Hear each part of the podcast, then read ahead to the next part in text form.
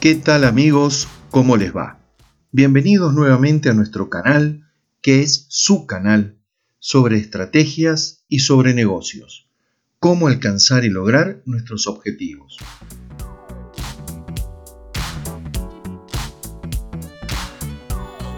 Bueno, ¿qué tal Eduardo? ¿Cómo, cómo estás? Muchas gracias por, por esta entrevista nuevamente. Y bueno, quisiera que eh, pudiéramos comentarles a todos los que nos están escuchando sobre el tema que vamos a hablar y que vas a liderar vos en cuanto al, webinar.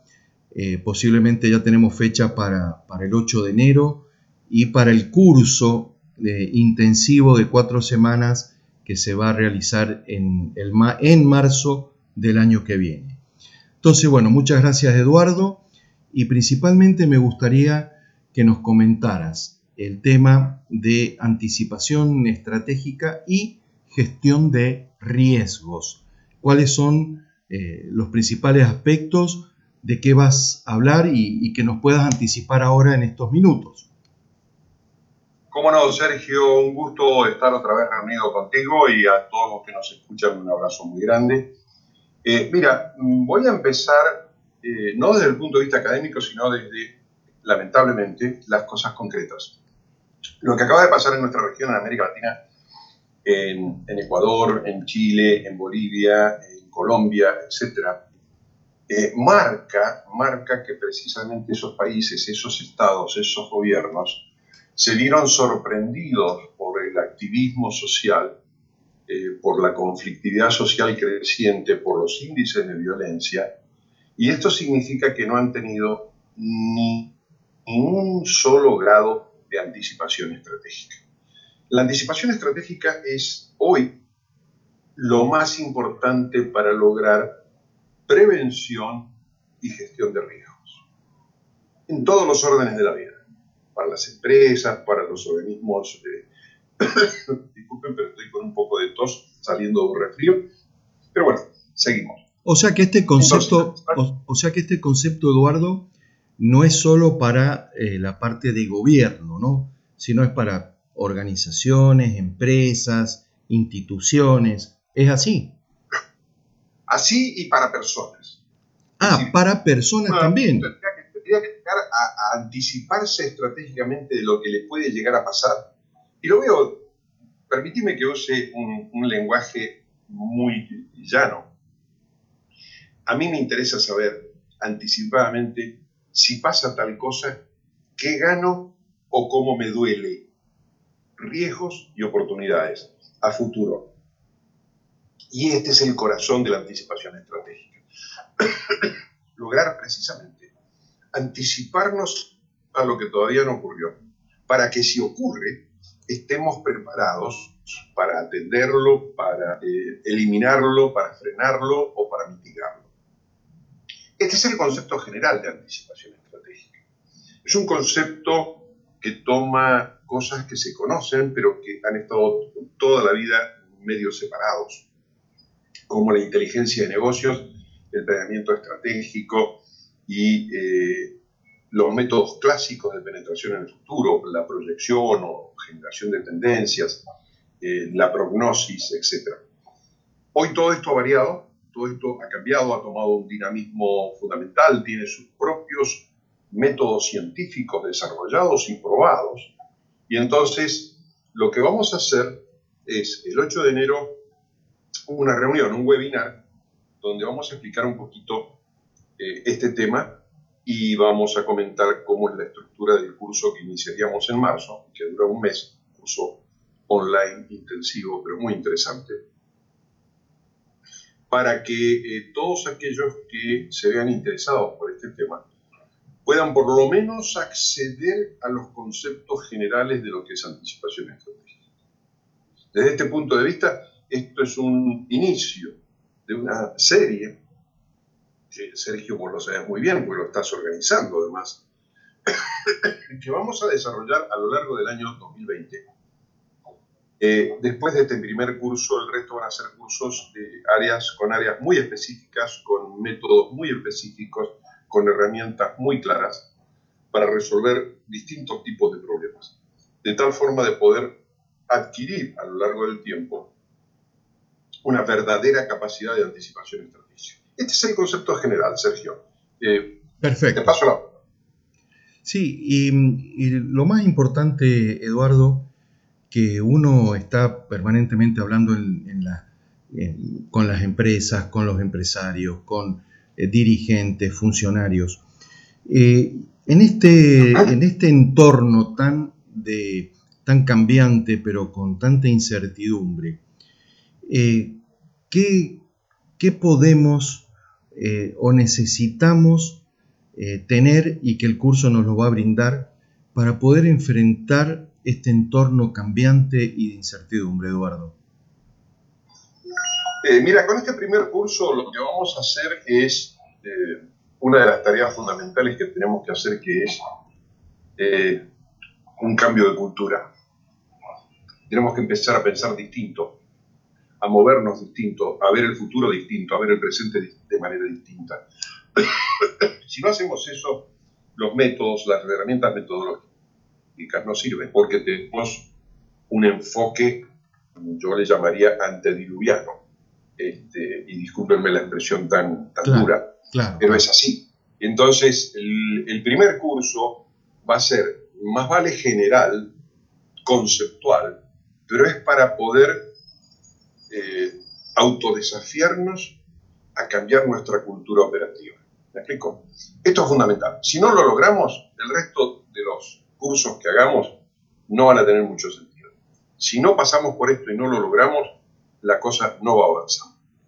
Muy bien, Eduardo. Y esto, este tema es eh, algo, digamos, te voy a hacer una pregunta que creo que es importante hoy, ¿no? Eh, dado que desconocemos muchas cosas del futuro eh, por todo este vértigo, ¿podemos diseñar el futuro? Nosotros desde lo individual y desde lo colectivo, ¿podemos diseñar el futuro? ¿Cómo se hace eso, Eduardo? Mira, eh, son distintos pasos en, una especie de ciclo. Eh, lo primero que tienes que hacer es tratar de leer qué futuros posibles pueden ocurrir. Lo que tienes que hacer inmediatamente después es esos futuros posibles, si ocurren, qué riesgos y qué oportunidades ofrecen a tus intereses, a tus objetivos, a tus metas. Esto es la anticipación estratégica. Pero además, en ese mundo de incertidumbre y con esos escenarios posibles, es muy válido y es absolutamente posible hacerlo. Tú puedes decir, bien, yo quiero llegar en tal fecha a tal lugar. Esto es lo que llamamos técnicamente un escenario apuesto. Voy a apostar a que yo voy a crear ese escenario. Entonces, puedes estudiarlo, puedes analizarlo, puedes evaluarlo, pero también puedes crearlo. Y esto es la importancia. Ahora, no puedes crear tu escenario si no has hecho antes anticipación estratégica, porque no sabes de dónde van a venir los penales. ¿Me explico? Claro, o sea que para poder generar escenarios ya sea escenarios exploratorios a escenarios apuestas, yo debo haber necesaria y obligatoriamente realizado el proceso de anticipación. Totalmente, totalmente. Si no lo tienes, eh, lo demás son expresiones de deseo, pero sin ningún tipo de atadura a la, a la futura realidad. Exacto. Y bueno, y un poco yo quiero comentarles a todos los que nos están escuchando, que Eduardo es una persona que tiene muchísima experiencia, viaja por, ha viajado y viaja por todos los países, eh, principalmente de Latinoamérica, y, también que sos un investigador de realidades, que, estudias todas las tendencias y los distintos eh, enfoques que otros organismos también realizan. Eh, digo todo esto para, para saber para que conozcan de, tu experiencia, Eduardo, pero quiero aprovechar justo lo que estoy diciendo, es que yo sé que estás leyendo permanente, investigando permanente, y en función de eso eh, ya es un hábito tuyo la anticipación estratégica. ¿no? Eh, para países como Panamá, para países de Centroamérica, para países latinoamericanos, un empresario hoy, ¿qué recomendaciones le puedes brindar eh, con esta visión de anticipación estratégica? No, no sé si está clara la pregunta, Eduardo. Sí, por supuesto, está clarísima, Sergio, no te preocupes. Voy a darte dos respuestas. Una, la respuesta que he recibido precisamente el mundo empresario durante los últimos 30 años en nuestra región, que te dice, ah, bueno, pero acá la incertidumbre es tan grande y los cambios son tan grandes que no vale la pena pensar en el futuro. ¿Sí o no? Claro. Entonces eso nos genera esta conducta cortoplacista, esta conducta de inmediatez, esta conducta de trabajar para mañana y una semana y punto. Paradójicamente, paradójicamente, en estos mundos de alta incertidumbre, de cambios, de cambios políticos, de cambio de políticas, es donde más hay que trabajar, porque tienes que generar todos los escenarios posibles, con el cambio, sin el cambio, con medio cambio, con un cuarto de cambio, para ver cómo está y cómo de alguna manera sobrevives y creces en ese ambiente. Porque de lo contrario, lo que sucede es que si no hacemos este trabajo de anticipación estratégica, vamos a tener que vivir, operar y sobrevivir en los escenarios que otros nos fabrican y nos obligan a meternos en ellos. Está claro esto, ¿no? Esto es muy grave. Por supuesto. Esto es muy grave. Es decir, yo lo que quiero es yo generar el escenario, o por lo menos poner parte de las reglas de juego. Pero no estar viviendo a expensas de las reglas de juego que me pone todo el mundo. Porque de lo contrario, no me queda otra cosa que sobrevivir como puedo. Entonces, eh, aún, insisto, y sobre todo en regiones como, como Centroamérica, involucro a Panamá dentro de Centroamérica, obviamente, que son eh, regiones con condiciones muy particulares, muy específicas, muy ajustadas, muy críticas, esto debería ser de todos los días. Y la pregunta es si lo estamos haciendo. Exacto. Y eh, Eduardo, el, poniendo foco en, en, lo que son los mercados, eh, hoy todo el mundo nos habla de un cliente muy exigente, un cliente cambiante. Eh, obviamente las generaciones y las nuevas generaciones cada vez son distintas y de plazos más cortos. así como último tema para abordar, ¿Cuál es tu pensamiento, Eduardo, respecto de la evolución del cliente o de la evolución del usuario en una empresa o en una organización? Mira, eh, claramente estamos pasando de la etapa ya histórica y ya de museo de la lealtad a la marca. ¿eh? Este, estamos pasando de eso a un sistema donde los miembros del mercado, que son personas, definen todos los días qué es lo que quieren, qué es lo que les gusta, qué es lo que necesitan, qué tiran a la basura, qué cambian y qué conservan. Entonces, esta es la dinámica de los mercados. Eh, yo diría que ha desaparecido la lealtad del cliente a la marca, al producto, a lo que fuera lo poco que queda va a ir desapareciendo y atenuándose. Y entonces esto obliga, por una serie de razones, antes una, nevera duraba 20 años, hoy si te dura 5 años mucho y hay que cambiarla. Y eso es una oportunidad de cambio, la renovación, etcétera, etcétera, etcétera, nuevas tecnologías y demás. Es decir, eh, el mercado en todas sus partes, la oferta la demanda y el propio mercado como sistema interactivo entre oferta y demanda, tienen un dinamismo y, cada vez van a tener un dinamismo mucho mayor. Por lo tanto, un tema muy importante de las empresas en términos de anticipación estratégica, hablemos de empresas que producen cosas que se venden, se tendrían que estar haciendo una pregunta al sumo cada seis meses. ¿Esto que estamos fabricando y vendiendo va a tener mercado dentro de uno, dos o tres años? Está claro lo que estoy planteando. Y eso es para productos. Y obviamente eso eh, se va a transformar en una, debería ser un hábito empresarial. Exactamente, es que es, una, es una absoluta necesidad de supervivencia ya, Sergio.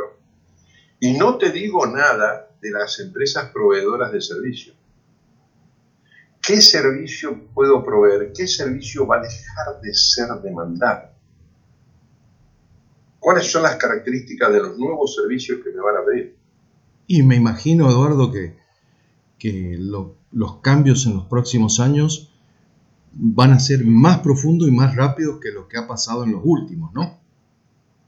Sí, de todos modos, uno de los, uno de los trabajos más importantes, estamos hablando del mundo empresario, pero también del mundo público que tiene que regular y administrar todo esto. Una de las cosas más importantes es entender que los cambios van a suceder, pero hay cosas dentro de los mercados que se van a mantener fijas. Voy a poner un par de ejemplos. Por ahora, el ser humano necesita alimentarse. Por lo tanto, el mercado de alimentos va a seguir existiendo. Claro. El tema es, el tema es eh, cómo es la oferta, cómo va a ser el packaging, cómo va a ser esto, cómo va a ser el otro, cómo va a ser la, distribución, la partición, etcétera, etcétera, etcétera. Eh, van a ser eh, alimentos primarios, pre-preparados, totalmente preparados. ¿Me explico? Pero los alimentos van a ser necesarios. La movilidad va a ser necesaria. La vestimenta va a ser necesaria. A lo mejor ya no se usa tomarlo en pantalones, se usa otra cosa. Pero me refiero, no es que desaparezca, cambia. Entonces, hay líneas que se van a mantener. Lo importante es ver los cambios en esa línea. ¿Ok? Sí, perfecto. Respecto de esto, em, Eduardo, el tema de, por ejemplo, el, impacto ambiental y algunos cambios culturales muy fuertes, el vegano, el no consumir gluten, eh, el tema de lo orgánico, eh, también está cambiando estas industrias, ¿o no, Eduardo? Eh, sí, o está generando nuevos nichos en realidad, toda la parte vegana existía, pero desorganizadamente hoy está empezando a organizarse, por decirlo de alguna manera, por lo tanto aparece un nicho de mercado más trabajado, más desarrollado y demás. Pero son los cambios, son los cambios de, en, la, en la estructura alimentaria, son los cambios en la estructura de salud y demás. Hemos hablado de productos, hemos hablado de servicios, pero exactamente igual que lo que estamos hablando es en el mundo de la educación, por ejemplo. Ah, eso te iba a decir, el tema de la educación, ¿no? Claro, este, ahí también hay que introducir cambios, hay que ver cuál va a ser la dinámica, cuál va a ser el tipo de demanda, este, porque fíjate una cosa, si esta es la dinámica de cambio, la pregunta es, alguien que se recibió a los 25 años de ingeniero, solo con los estudios de, esa, de ese pregrado, ¿puede vivir los próximos 30 años? No, en absolutamente no. En absolutamente no. Entonces, eh, ¿qué es lo que va a necesitar? ¿Cuál va a ser lo que hoy se llama educación continua, etcétera, etcétera? Entonces, en todos los campos se produce este cambio y este salto de dinámica que es interesantísimo, además es muy entretenido estudiarlo pero eh, evidentemente mm, nos cambia mucho la figura. Mira, por ejemplo, hoy, hoy está dando vuelta el tema del miedo, el temor a la robotización y la pérdida de empleo de personas, de trabajo de personas. Qué tema, ¿no? Qué tema, ¿no? Pero lo que tenemos que entender es que los robots hasta hoy y por muchos años más, lo que hacen es imitar a la perfección movimientos y acciones del ser humano. Repito, imitar a la perfección movimientos y acciones del ser humano. Pero lo no están todavía haciendo y falta mucho que los robots hagan seleccionar, elegir qué movimientos hay que hacer para tal cosa. ¿Está claro? Claro, claro. Y ahí aparece un mundo nuevo de trabajo. Ya no tengo que atornillar, tengo que decir cómo voy a fijar estas piezas. Es un poco lo que tú decías o explicas, Eduardo, como la capacidad de especular controladamente que tiene el ser humano a diferencia de, del robot, ¿no? Exactamente, exactamente, exactamente. Y de simular situaciones. Eso, eso, de simular escenarios, ¿no? Claro, claro, exactamente. Entonces, ese tipo de cosas que es lo que vamos a ver en anticipación estratégica eh, son fundamentales, hay que desarrollarlas. Cuidado, nuestros sistemas educativos no las están desarrollando. Y eso o por lo menos no las están desarrollando mucho. Y eso es una gran amenaza, ¿no? Claro, claro. Perfecto. Bueno, Eduardo, eh, como siempre nos pasa, nos prometemos que va a ser de corto, 10 minutos, y siempre nos vamos porque los temas son muy interesantes, pero, pero bueno, para todos los que nos están escuchando, Eduardo, esto, este, este episodio sobre anticipación estratégica y gestión de riesgos eh, va a estar, eh, lo pueden escuchar y descargar en, Spotify y en iTunes, también en, en iBox, ya desde esta semana tenemos cuenta en, en iBox. Y, bueno, eh, nos buscan, nos pueden buscar Eduardo como, como IFADESA o como el canal de estrategia y negocio o estrategia y finanzas. Este, y bueno, pronto, si Dios quiere, vamos a poder tener nuestro propio canal sobre estrategia, en anticipación estratégica, Eduardo, ya en eso vamos y posiblemente ya también tengamos nuestro canal de video podcast para poder acompañar a todo este proceso tan importante. Así que bueno, te, agradezco mucho, yo, yo utilizo esto para agradecerte, eh, Eduardo, y darte un, un último espacio para para algún consejo final para aquella persona que nos está escuchando, que está preocupado por el futuro, que está preocupado por su empresa, que está preocupado por la inteligencia artificial, por, su, por, por todo esto, esta incertidumbre. Eh, yo sé que, brinda siempre tu consejo tranquilizador y, tu, consejo de, con, tu vasta experiencia. Eh, tu último consejo en esta entrevista, Eduardo por favor. Sí, gracias Sergio por este espacio y a todos los que nos escuchan. Eh, voy a usar palabras muy cortas. Eh, lo primero que diría es, en vez de quedarse paralizado por el miedo, por el temor, atrevámonos a construir nuestro futuro y a tratar de ver qué puede pasar en el futuro. Es decir, tenemos que salir de la parálisis y ser eh, generalmente activos. Esto es proactivos en realidad. Esto es muy importante. Lo otro que quiero decir es que se puede.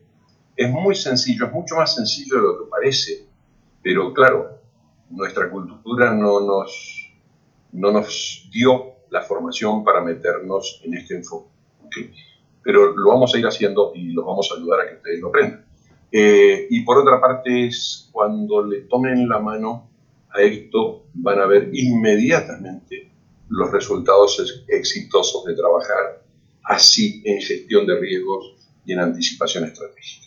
Un gran abrazo y estamos en contacto. Bueno, muchísimas gracias Eduardo y un saludo para todos los que nos eh, están escuchando. Así que muchísimas gracias y bueno, procedemos ya a finalizar este episodio y los esperamos en el, en el próximo. Un saludo enorme.